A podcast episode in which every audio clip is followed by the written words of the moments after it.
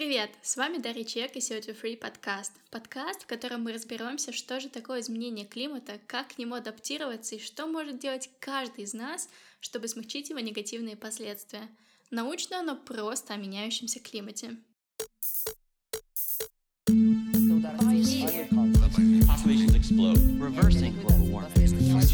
Global food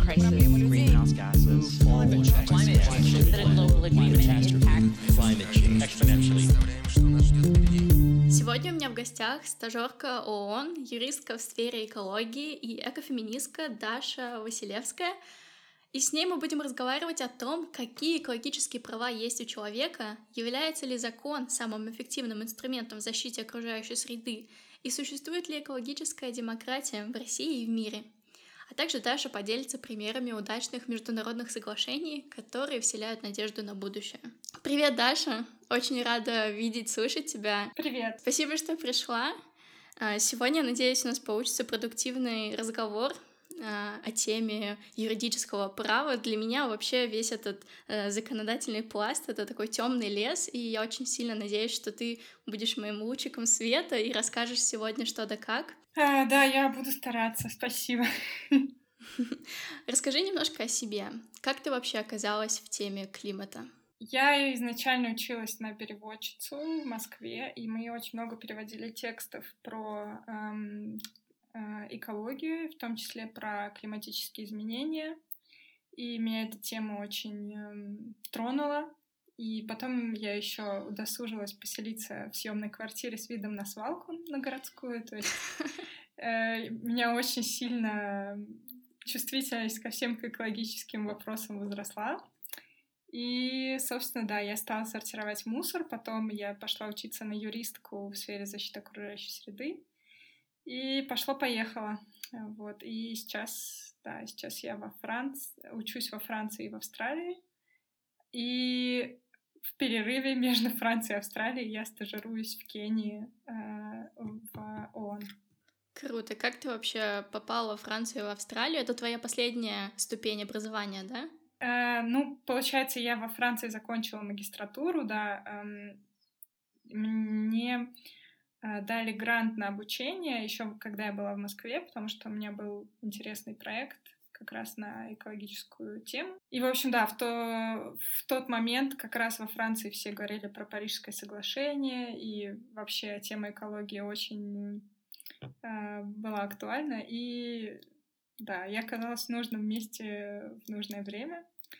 И после магистратуры я пошла в аспирантуру, параллельно поступила в австралийскую аспирантуру. И да, пишу сейчас диссертацию на тему загрязнения морей пластиком, и поэтому я в Африке. Потому что здесь штаб-квартира программы ООН по, окружающей, по защите окружающей среды, и они здесь работают над загрязнением морей пластиком, тема моей докторской диссертации, ну поэтому они меня взяли. Круто. Мне кажется, ты живешь чьей-то мечтой. Да, но выходных у меня нет, так что это не, не самая розовая мечта. А, слушай, ну тогда вопрос сходу, как вообще попасть в ООН? Как тебя занесло в ООН и какой путь для этого нужно пройти? Выбирают ли вообще всех? Э, что, кем вообще нужно родиться, чтобы попасть в ООН? У меня это была очень давняя мечта. Я даже когда еще переводчиком работала, я мечтала попереводить в ООН. Эм... Для меня это всегда было каким-то местом, где люди разных культур и разных эм, рас общаются на равных. И, ну, на самом деле, вот когда я сюда приехала, я четко поняла, что это того стоило, потому что я не чувствую себя здесь иностранкой, я не чувствую себя здесь э, э, девочкой из города Пенза. Я просто чувствую себя человеком, который так же, как и все остальные, хочет э, сделать лучше для планеты. Вот. Эм, я подавала раз пять, наверное, в разные офисы на стажировку, и вот в итоге э, совпало, совпали их интересы и мои интересы исследовательские, и я думаю, поэтому меня взяли. Вот. Потому что, ну, людей, которые именно хорошо разбираются в пластиковом загрязнении, сейчас пока мало. Блин, круто, я тоже подавалась уже несколько лет. А, пока я приостановила подачу, потому что, ну и что, вот сейчас меня возьмут, пока некуда рваться. А, круто, ну тогда расскажи мне, что для тебя вообще значит изменение климата? Для меня изменение климата — это а, проблема, которая очень сильно связана с социальными проблемами. То есть для меня это всегда последствия для бедных слоев населения, которые, во-первых, не информированы о том, вообще, что такое изменение климата и как это их касается. Они не знают, как за свои права бороться. То есть э, это всегда вопрос э, бедных и богатых. Ну и вопрос политики, я думаю. Слушай, ну ты сейчас как раз находишься в таком месте, по которому, мне кажется, должно бить изменение климата. А, что вообще сейчас происходит в обществе в Африке, в Кении в том числе? А, люди задаются вопросом, что происходит вокруг них, как они решают это. Вообще очень интересен сейчас менталитет этих людей. Мне очень сложно дать такую объективную оценку, потому что я в таком пузыре э, стажеров ООН нахожусь, даже если тут есть кенийцы, э, которые тоже стажируются, это люди образованные, которые очень, очень, ну, они прогрессивные, они разбираются в вопросах гендерной повестки и так далее. То есть это, ну, очень сложно сказать. Но то, что люди здесь живут очень бедно, и э, за каждую копейку э, борются, это, конечно, правда. Я думаю, что Кения не готова еще встретиться лицом к лицу к последствиям климатических изменений. А как ты вообще видишь совсем-совсем кратко решение этой глобальной проблемы? Мне кажется, это комплексное решение, но сейчас э, главный шаг должны сделать политики. Угу. Достаточно кратко. Да, я думаю, что это прям самая яблочко. А, и какие вообще инструменты есть у политиков, чтобы поменять нынешнюю ситуацию, ты думаешь? Здесь, ну, в руках политиков есть, во-первых, э, э, разработка законов, культура, э, финансирование, то есть, mm-hmm. в принципе, самые важные элементы. Нужно, нужна просто политическая воля, которая захочет работать в этом направлении. Mm-hmm. Но ты сама являешься экоактивисткой, то есть ты тоже сама поддерживаешь подход снизу. То есть подход сверху — это подход немножко от политиков, от компаний, а подход снизу — это вот именно руками, э, руками людей, которым не все равно. Вот как ты видишь в этом плане? Встретимся мы где-то там посерединке или нет?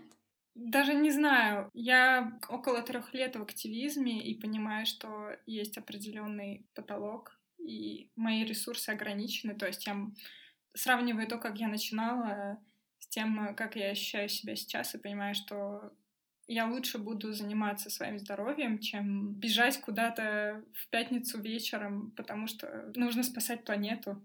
Mm-hmm. То есть mm-hmm. это здорово, я очень это уважаю, и я бы хотела, чтобы у меня было больше времени и сил, но когда у тебя есть еще другие обязанности, очень сложно. Ну, то есть, не знаю, сложно контролировать все. Ну да, активизм он не для всех, и все-таки я тоже поддерживаю идею, что нужно это делать по ресурсу, по внутреннему. Да. Если сейчас ты видишь, что у тебя ну просто не хватает рук на это, то зачем? Да. И винить себя. Да, да, да. Вот тоже вину не стоит за это брать. То есть у каждого есть часть ответственности, и каждый сам ее распределяет, как, как мы вообще хотим ее брать и что мы хотим делать.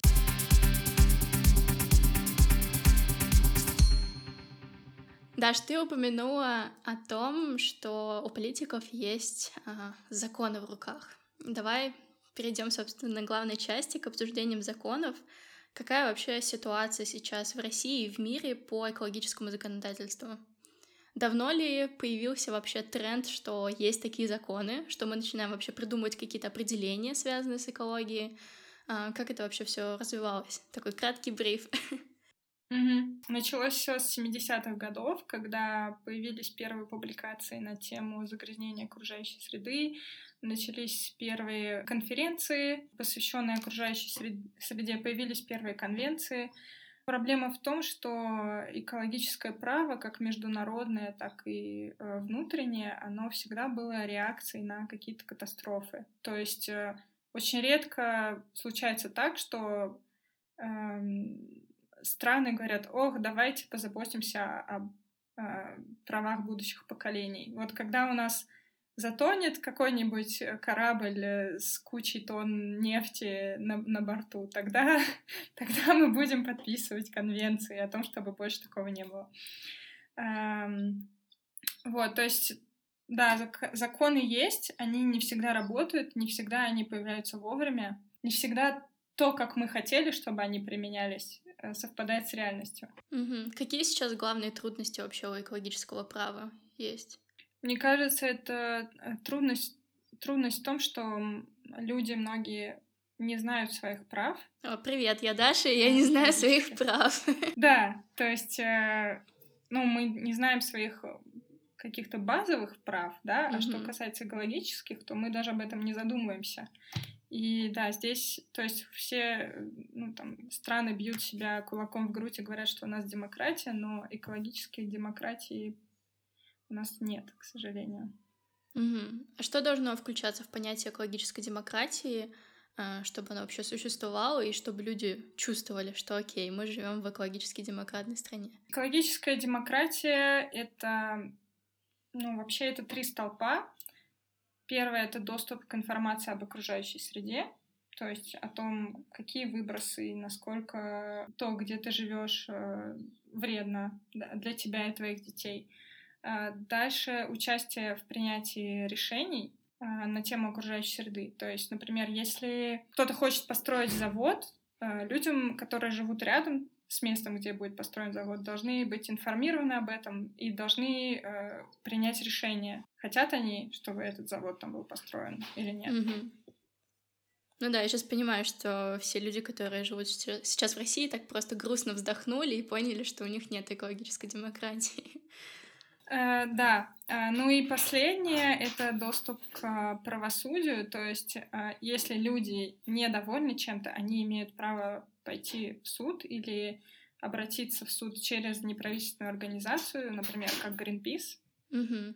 и обжаловать то или иное действие а, вот. Э, по поводу принятия решений, что интересно, у нас формально эта процедура соблюдается, то есть людей могут информировать э, в очень короткие сроки перед тем, как будет приниматься решение. Mm-hmm. То есть люди либо просто не успеют прийти, либо придут люди, которые хотят, чтобы этот завод был построен. Э, ну и последняя опция — это все пришли, все рады, но в итоге мнение общественности не учтено. То mm-hmm. есть такие ситуации достаточно часто бывают.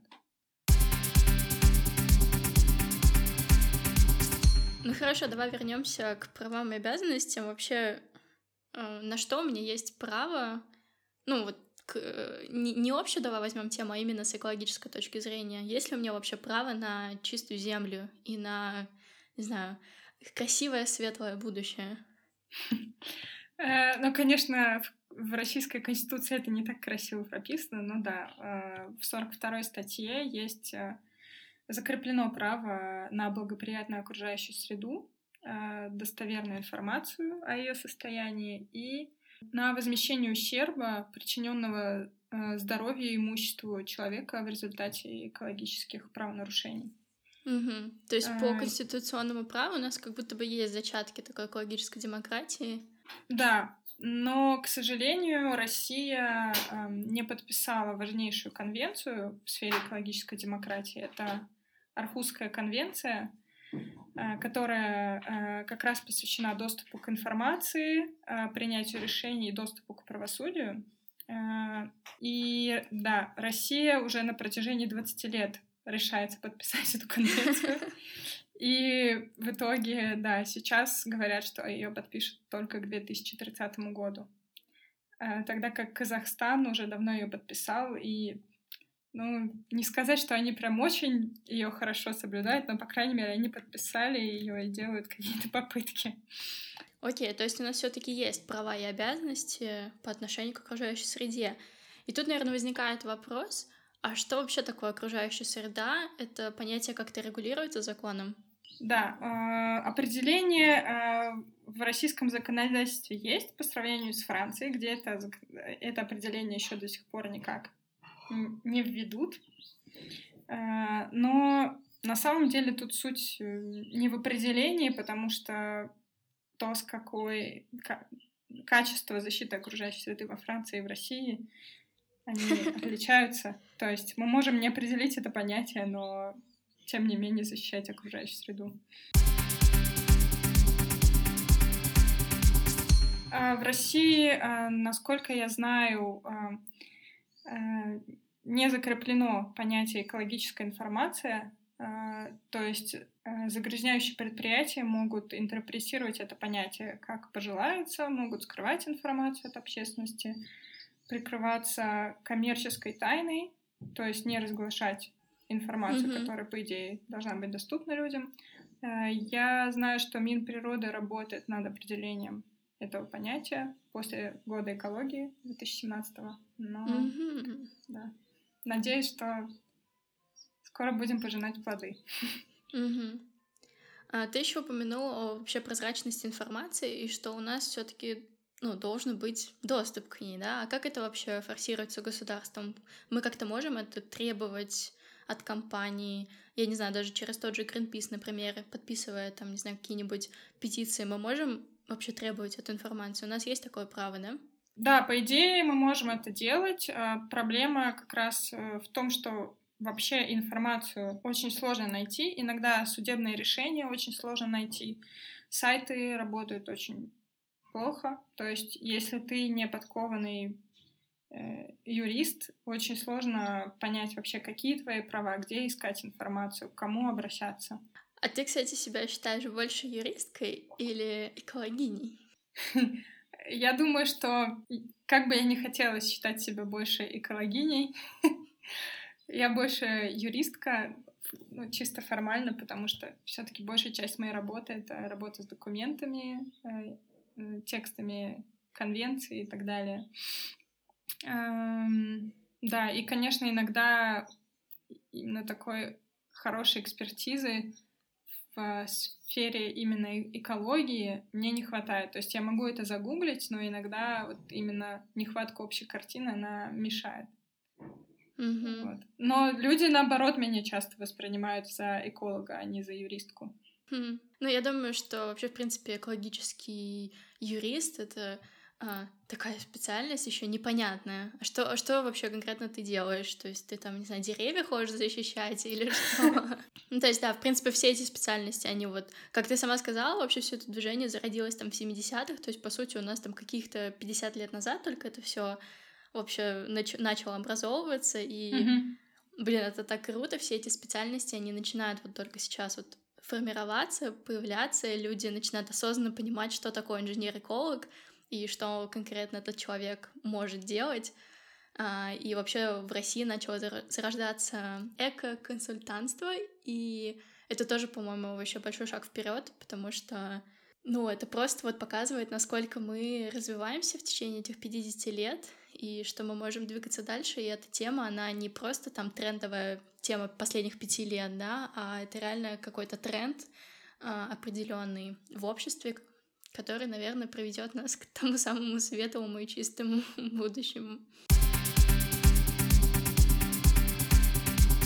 Слушай, есть еще такой вопрос. А может ли вообще закон как-то защитить природу? Или все-таки должны вставать активисты вокруг этих заводов, цепляться за руки и стоять там, пока завод не закроется? Мне кажется, что закон может защитить природу, когда экологическая повестка включена во все сферы жизни и в том числе в разные законы. То есть у нас есть, например, законы, которые регулируют производство каких-то товаров, например, пластика, да, и эти законы должны учитывать экологический след. Ну и каждый закон, который э, регулирует деятельность который каким-либо образом может влиять на окружающую среду, он должен включать экологию, а не просто закон об охране окружающей среды, который Mm-hmm. Возможно, производители не почитают, потому, потому что они больше заботятся о своих, э, ну, о, о законах, которые напрямую связаны с их э, деятельностью. Ну и учитывая, что эм, контроль соблюдения экологического законодательства, он достаточно слабый, э, люди редко обращают на него внимание. Ну и коррупция, соответственно. Да, наша любимая коррупция. Но вообще тогда закон является ли эффективным каким-то инструментом по защите окружающей среды? Является, конечно. Ну да, в международном праве это Монреальский протокол. Мы, наверное, подробнее о нем попозже поговорим. Угу. А что касается э, внутреннего права, Например, э, можно взять э, запрет асбеста, который вызывает рак. Да? То есть, mm-hmm. например, во Франции асбест запретили, по-моему, еще в сороковых годах когда узнали, что он вызывает рак, и люди больше с ним не работают. В России асбест, который эм, вызывает рак, он запрещен, но тот, который под вопросом, и еще неизвестно, вызывает он рак или нет, он не запрещен, его используют при производстве, но тем не менее пытаются каким-то образом контролировать здоровье рабочих и так далее. То есть какие-то меры есть. И, ну вот самое видное, конечно, это что в основном аргумент охраны окружающей среды, он не работает. Работает аргумент здоровья граждан. Но почему-то связь между вред, вредом для окружающей среды, эм, опосредованным влиянием этого вреда на здоровье граждан не учитывается. Да, это, кстати, очень интересная тема. А, мы недавно обсуждали сбор листьев э, с дороги, упавшие листвы mm. по всем городам, и mm-hmm. Ну, как бы, если у тебя чистые парки, если у тебя чистые улицы, если у тебя и так есть а, законы, регулирующие там определенные химические вещества, их у тебя в городе в принципе нету, то и листва в принципе остается чистой. У тебя нету бытового мусора, потому что у тебя налажена система по отходам. Ну и как бы листву не нужно трогать, природа сама сделает то, что она должна делать. Да, Но, согласна. как бы, да, в больших городах это все не так. И как бы даже в той же Москве листву все-таки нужно убирать из некоторых мест, просто потому что ну, человек не справляется с вот этими э, какими-то, наверное, базовыми даже вещами, как налаживание вот, так, вот таких систем, которых я упомянула. Давай вернемся к Монреальскому протоколу.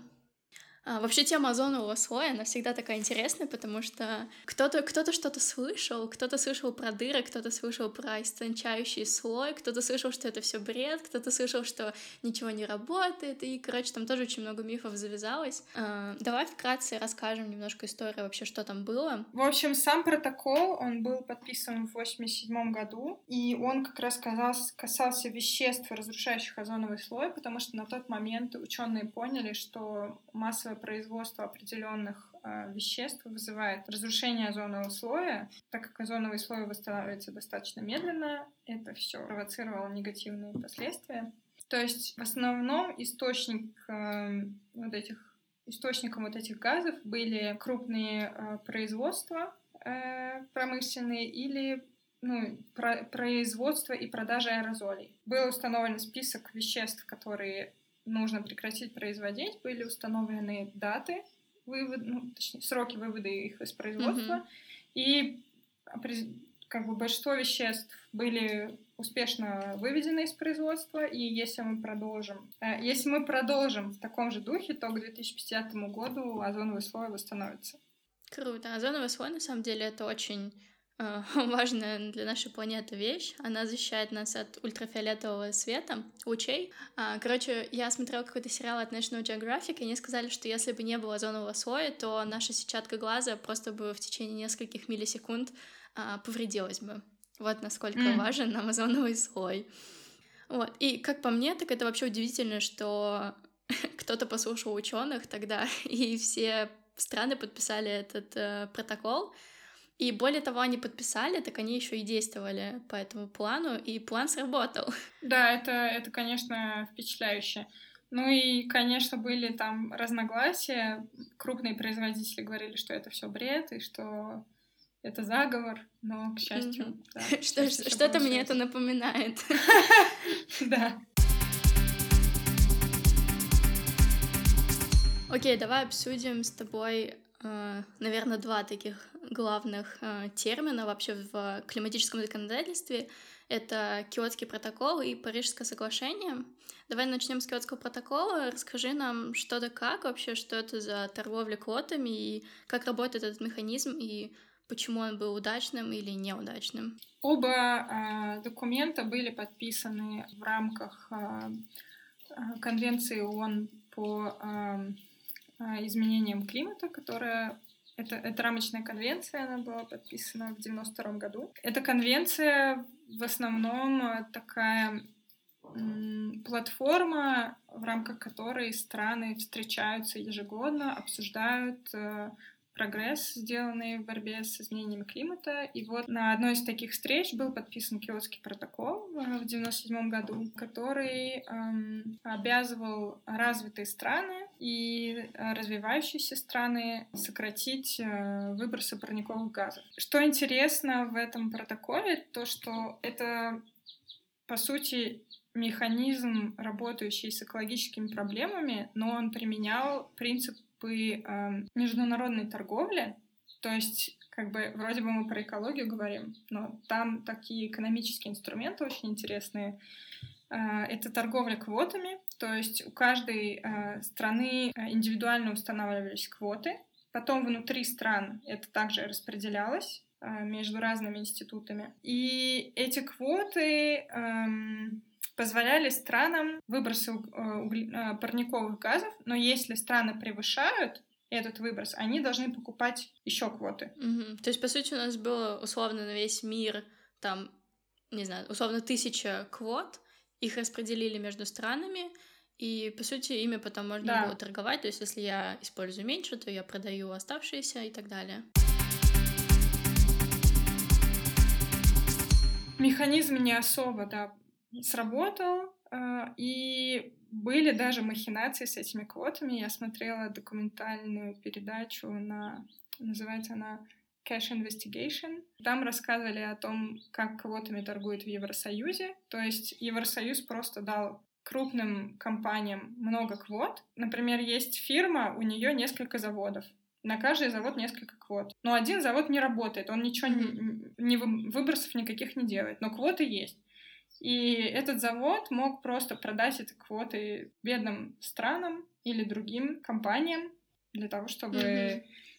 ну, в общем, заработать денег и для того, чтобы они могли больше выбросов делать. Да, я могу представить, что, в принципе, тяжело придумать какой-то инструмент, который сработает для всех стран. Поэтому неудивительно, что были косяки на, на пути к установлению какой-то э, определенной какого-то, не знаю, базиса для законодательства в области климата.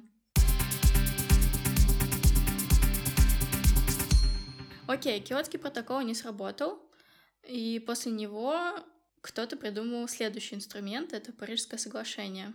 Расскажи нам, как работает Парижское соглашение и почему оно лучше Киотского протокола. А, да, у меня с этим вообще связана личная история, потому что когда я в 2015 году пошла в Москве во французский колледж, к нам Одной из первых э, спикерок была Сигален Рояль, это министр экологии Франции, и она как раз э, приехала на переговоры э, по поводу климатического саммита, который был в Париже, и который как раз э, э завершился э, э, написанием Парижского соглашения. Так что я чувствую себя причастной к Парижскому соглашению. А я смотрела видео, как все плакали и смеялись, и аплодировали, и обнимались. Блин, возможно, да. у тебя лучшая история, чем у меня, ну ладно. Эм, так, ну, в общем, да, Сигален Рояль приехала, и в 2016 году э, подписали Парижское соглашение.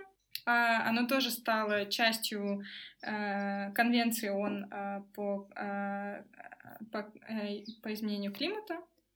Э, цель соглашения — это удержать рост э, глобальной средней температуры э, намного ниже 2 градусов Цельсия и эм, ограничить рост температуры до полутора градусов Цельсия. Угу. Собственно, с этим был связан последний э, репорт МГИК, точнее, он уже не последний, последний популярный, наверное, э, репорт МГИК про полтора градуса. Именно там они сравнивали последствия нагрева планеты на полтора и два градуса, и они, а, ну, я не знаю, в цифрах, в графиках и на научных исследованиях показали, что 2 градуса — это очень-очень плохо, и нам лучше всего оставаться в пределах полтора градуса. Mm-hmm. А, еще Парижское соглашение говорит не только именно вот этой конкретной цифре в полтора градуса, но и вообще о способностях стран адаптироваться к неблагоприятным последствиям изменений климата. То есть это на уровне э, инфраструк... городской инфраструктуры, э, законов, э, э, не знаю, каких-то экстренных ситуаций, там э, подставка продовольствия, если какая-то какое-то экстремальное э, погодное явление и так далее. Ну и э, финансирование, э, направление финансирования в эту сферу, потому что финансирование решает. Угу. Я еще слышала, что там есть такой пункт, что, мол, богатые страны будут перечислять какие-то деньги бедным, а, что ты знаешь об этом механизме и правда ли он будет работать? Э, всегда действует механизм э, общей, но дифференцированной ответственности. То есть, если страна не достаточно развита, она берет на себя меньше ответственности, чем развитая страна. И ну, этот механизм, он работает во многих конвенциях. Я думаю, что Парижское соглашение не исключение и в финансовом плане тоже. Ну, еще что интересно вообще в Парижском соглашении, что эм, страны сами определяют свой вклад в достижение общей цели и пересматривают э, свой вклад, ну, свои обязательства каждые пять лет. Интересно это тем, что Парижское соглашение это такой очень мягкий э, инструмент, который страны легко согласились подписать, потому что обязательств ну, практически ноль. То есть нет никакого механизма, который будет принуждать страны Э, декларировать свои национальные цели или обеспечивать достижение этих целей. Но здесь есть, ну, на мой взгляд, загвоздка. Сейчас э, большинство стран подписали э, Парижское соглашение, и на национальном уровне э, неправительственные организации и просто частные лица могут стимулировать страны к соблюдению, к соблюдению Парижского соглашения, да, то есть они могут сказать, ну вот вы подписали, но давайте, пожалуйста, вот наш Верховный суд скажет, э, что надо делать. Его подписали в 2016 году, но его еще должны были ратифицировать на что на уровне страны. Да, да. Uh, у нас в стране это заняло три года, не так как с Архузской конвенцией, что уже хорошо, не 20 лет. Да, и в сентябре этого года Медведев подписал постановление о принятии соглашения. Угу. А вступит оно в силу только в следующем году, в 2020? Uh, я так понимаю, что к концу 2019 года все формальности должны быть сделаны, и уже тогда, да, вступит в силу. А, еще, кстати, интересно, про Парижское соглашение, это то, что с ним, связан принцип э, Торонто. В общем, да, этот э, принцип э, был назван в честь протестов в Торонском университете. Студенты требовали прекратить сотрудничество университета с компаниями, которые игнорируют международные усилия по сдерживанию климатических изменений. То есть это такое mm-hmm. движение молодежи за борьбу с изменением климата.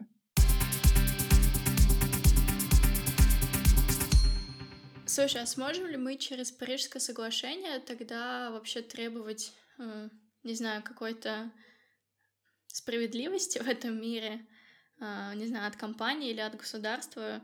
Есть ли вообще какие-то кейсы по миру, когда люди объединялись и у них все получалось?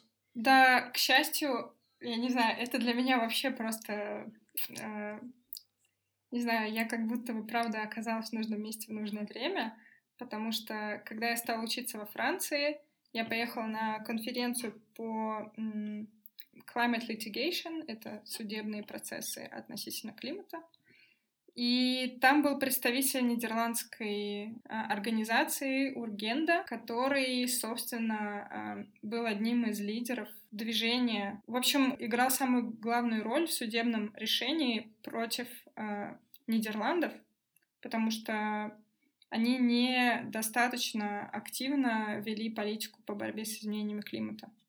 И там вообще такая была очень э, на этой конференции интересная атмосфера. Там съехались э, юристы со всех, э, ну, со многих стран, были была девочка из Индии, которая вместе с папой подала в суд на, на свое государство за то, что они недостаточно активно борются с, с, с изменением климата.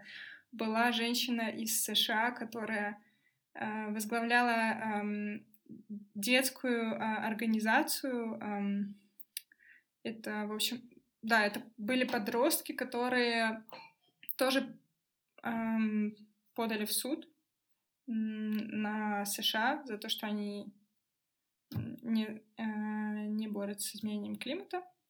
Но самый главный кейс это как раз нидерландский кейс. Он был первое решение было вынесено в 2015 году, и Верховный суд сказал, что э, правительство должно сократить на 25% э, выбросы э, парниковых газов к 2020 году а, в сравнении с выбросами в 90-х годах. То есть выбросы должны быть на 25% меньше, чем в 90-х годах. И это было эм, историческое решение, потому что после, эм, после того, как было вынесено, вынесен первый, э, вынесено первое решение, все э, европейские э, неправительственные организации и вообще все активисты очень обрадовались. Это был первый кейс, когда суд вообще признал, что климатические изменения есть, что страны должны что-то с этим делать. Да, но кейс продолжается. То есть... Побольше бы нам таких судей. Да, потому что правительство Нидерландов продолжает э, подавать апелляции, говорит, что если мы сейчас будем критиковать политику государства в этой сфере, то потом у, у государства вообще не будет никакой свободы, чтобы политику вести в других сферах. Ну, в общем, там целая история. Да, но интересно, что то, э, в этом кейсе были использованы не только аргументы э, по защите окружающей среды в целом, но и аргументы, связанные с правом человека на э, благоприятную окружающую среду и на на частную, на частную жизнь. Это связано с э, Европейской конвенцией по правам человека. Там очень мало положений э, на тему именно защиты окружающей среды, и все, э, все решения, которые касаются защиты окружающей среды, они проходят по, э, по другим статьям.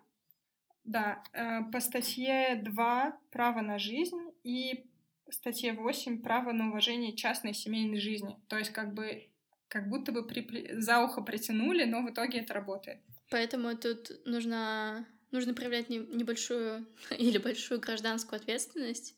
И, наверное, со стороны граждан уже просить государство все-таки потушить пожары.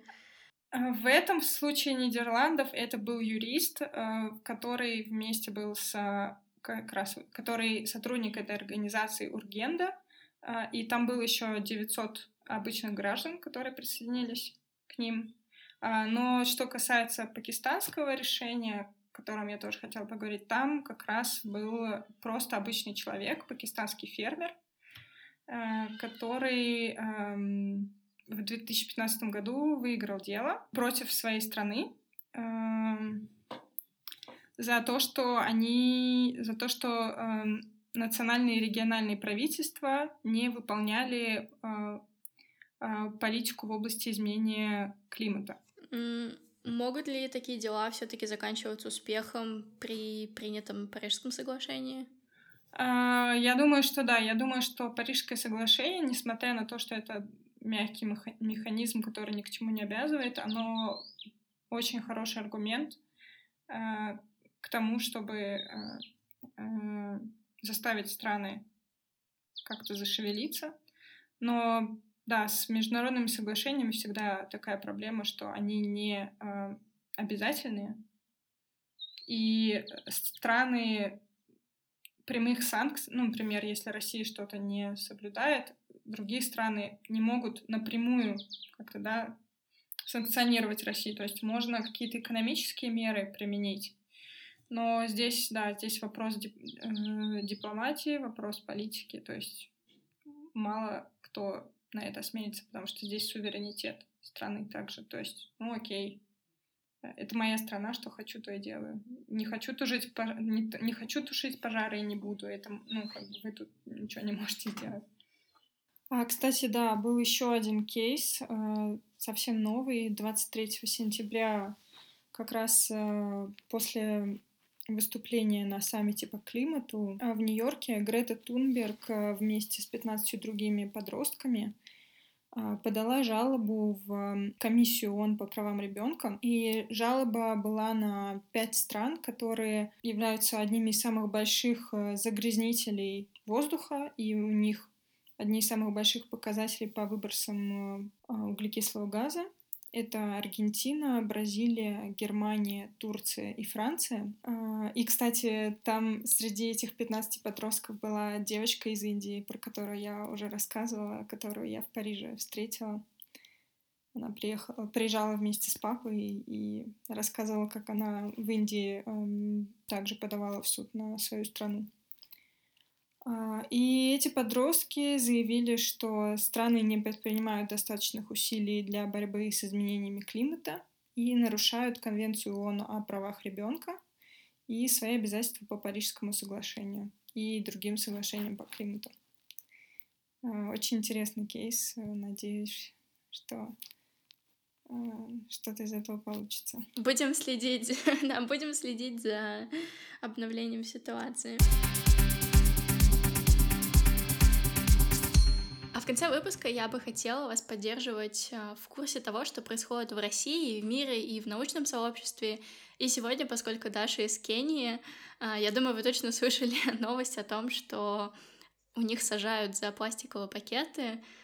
Даш, что там реально происходит? В Кении э, в 2017 году запретили пластиковые пакеты, но не запретили пластиковую упаковку. То есть хлеб для тостеров до сих пор продается в пластиковых пакетах, и я не могу на это смотреть. Э, но когда ты приходишь в магазин и хочешь завесить овощи, везде бумажные пакеты или эм, авоськи такие, ну, фруктовки, я бы их назвала, да.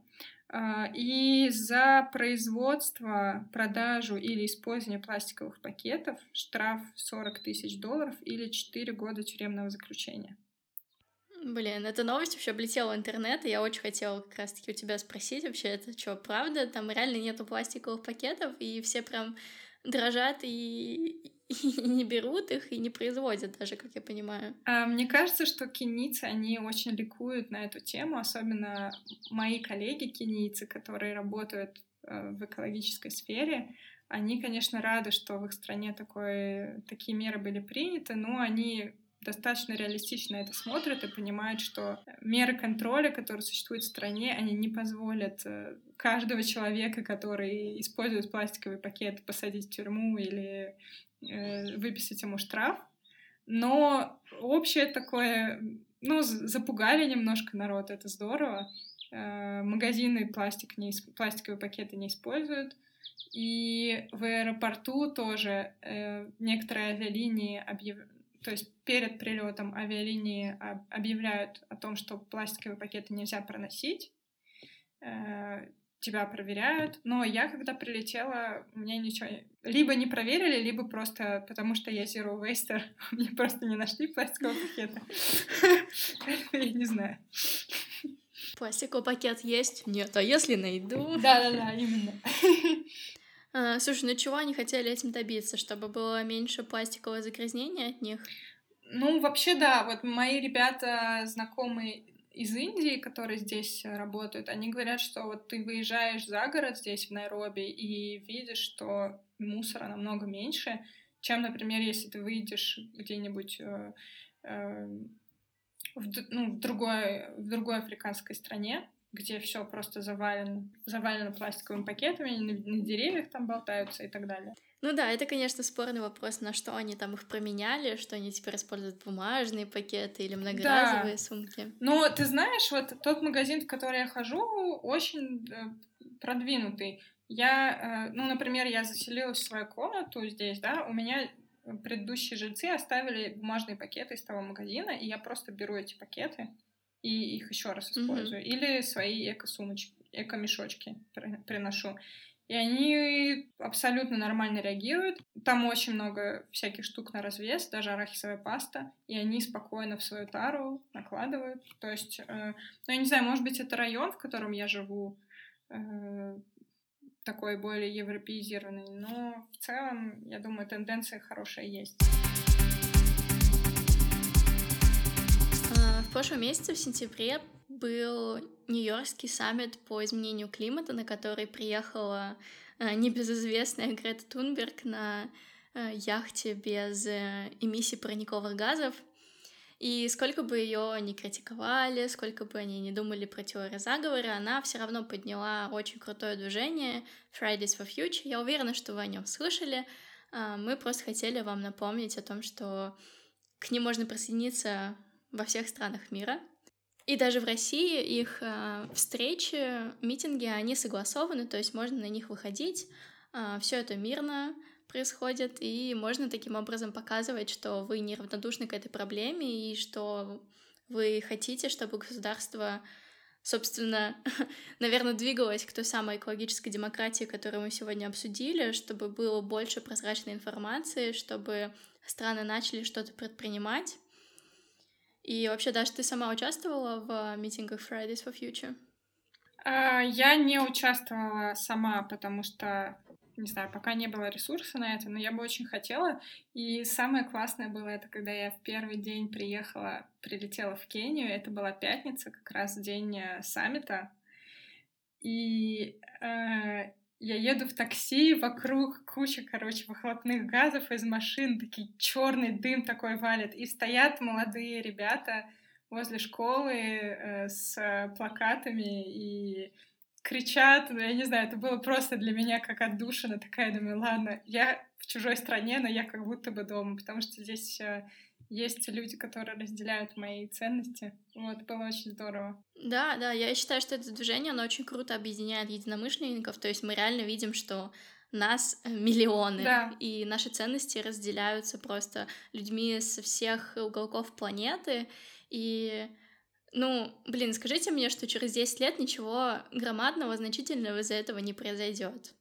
Я считаю, что мы начали что-то очень массовое, и Время покажет. Да, я очень надеюсь. Ну, вообще для меня это прям очень вдохновляюще. Когда увидела фотки с э, Fridays for Future в разных городах, э, там в Канаде, в, э, в Италии, я просто была... Я даже, ну, до этого не представляла, что масштаб такой. Это просто было замечательно. Так, ну переходим к последней рубрике Блиц-опрос нашей гости. А, я сегодня хочу тебя спросить, какая твоя любимая эко-привычка, которая спасает мир? У меня много всяких привычек, но, наверное, самая, самая любимая и самая экологичная, мне кажется, это не навязывать свое мнение, быть счастливой и заботиться о себе. Э, и тихонько делать свои эко-штучки, и кому надо, они обязательно обратят э, внимание и изменятся. Например, у меня есть, э, даже что в подкасте этого не видно, но у меня есть сережка с крышкой от, от металлической банки из-под колы. Люди меня иногда спрашивают, что это, я говорю, это апсайклинг. И, ну, то есть, такие маленькие вещи, когда люди сами проявляют интерес к коммуникации, я всегда рассказываю, но стараюсь не навязывать, потому что, ну да, когда навязываешь, иногда люди, наоборот, от, отдаляются. Mm-hmm. Да, я, я полностью разделяю твою точку зрения. При том, что у меня есть большой блог, и я как будто бы кричу всему миру, давайте обратим внимание на эту проблему. А я все равно стараюсь, конечно, это не навязывать, и это не первое, что я говорю при знакомстве с новыми людьми. Да, согласна. Ну и плюс блог, как бы люди на тебя подписываются, если они не хотят, то пусть не читают. Как бы ты не навязываешь, ты предлагаешь, а если да. кому надо, они обращаются к тебе. Да, это такой мой небольшой safe space, безопасное да. пространство, в котором я могу просто 24 на 7 публиковать статьи о климате, да. и людям понравится это. Да. Хорошо, Даш, поделись еще с нами своей любимой книгой и фильмом по экологии. А, моя любимая книга — это «Французская хартия» про, по охране окружающей среды, потому что... Что? Это Хартия по охране окружающей среды, которая является частью французской конституции. Там закреплены все права граждан э, в сфере э, экологии и закреплены, закреплено большинство принципов э, международного экологического права, чего еще нет в России. То есть это такой для меня... В общем, я фанатка, да, этого, этого текста. Эм, да, но учитывая, что я юристка, я больше читаю юридические тексты, чем именно такие, ну, именно книги, да, ну и, и статьи э, научные. Вот. А мой любимый фильм — это э, «Прекрасная зеленая». Э, это старый французский фильм, в котором 150-летняя инопланетянка Э, приезжает в Париж, чтобы убедить э, э, человечество изменить свое поведение и то, как они относятся к природе. Круто, я не смотрела, помещу это в свой, в свой список фильмов. А, так ты мне еще сказала, что у тебя есть любимая экологическая песня. Там, там... Ты можешь ее даже напеть? Блин, It's a shame, потому что эта песня, это веганская песня uh, Doja Cat uh, Moo uh, про корову, которая живет на ферме. Там немного есть матных слов, поэтому я не могу ее напеть. Хорошо, я помещу все ссылки в описании к этому подкасту. Спасибо, Даша, что пришла и провела со мной такую э, юридическую беседу. Я надеюсь, что слушателям стало хоть немножко понятна терминология вообще, эм, не знаю, законодательства в этой области, и что на самом деле есть надежда, и что все-таки подходы должны совмещать в себя как международное, так и внутреннее право, как подход снизу, так подход к сверху. Да, Даш, спасибо большое. Мне, мне было очень приятно с тобой побеседовать. И да, я рада делиться своими знаниями. Да, если что, всегда рада ответить на любые юридические вопросы. Как тебя можно будет найти? А, у меня блог а, в Инстаграм, ссылку, наверное, в описании можно будет ставить. Ну и если у вас есть какие-то экзистенциальные или философские вопросы, я тоже всегда, всегда рядом. Круто. У Даши есть еще несколько очень крутых статей. А, ссылки на них я тоже оставлю в описании. А, обязательно их прочитайте. Они достаточно наполнены, полезны, и я думаю, что вы приоткроете для себя очень много нового. Спасибо каждому, кто прослушал Э, этот выпуск. Я буду очень рада вашим отзывам и предложениям. Сегодня я использовала свой новый микрофон, э, который я приобрела, в частности, э, благодаря вам. Я открыла краудфандинг для этого подкаста, и если вам вдруг хочется помочь этому проекту развиваться дальше, развивать уровень подкастинга, то ссылку я оставлю в описании и буду очень благодарна любой финансовой поддержке. Также я буду благодарна любой нефинансовой поддержке. Делитесь с друзьями, отмечайте меня в сторис в Инстаграме, когда вы слушаете этот подкаст, и я буду репостить это к себе, и вам будут прилетать обязательно поинты в карму. Все в этом мире в балансе, и помните, что меняющийся климат — это не повод для паники, а повод для изменений. С вами была Дарья Чек и единственный русскоязычный подкаст с нулевым выбросом СО2. Populations explode, reversing global warming. Global food crisis. Greenhouse gases. Climate change. Climate change. Exponentially.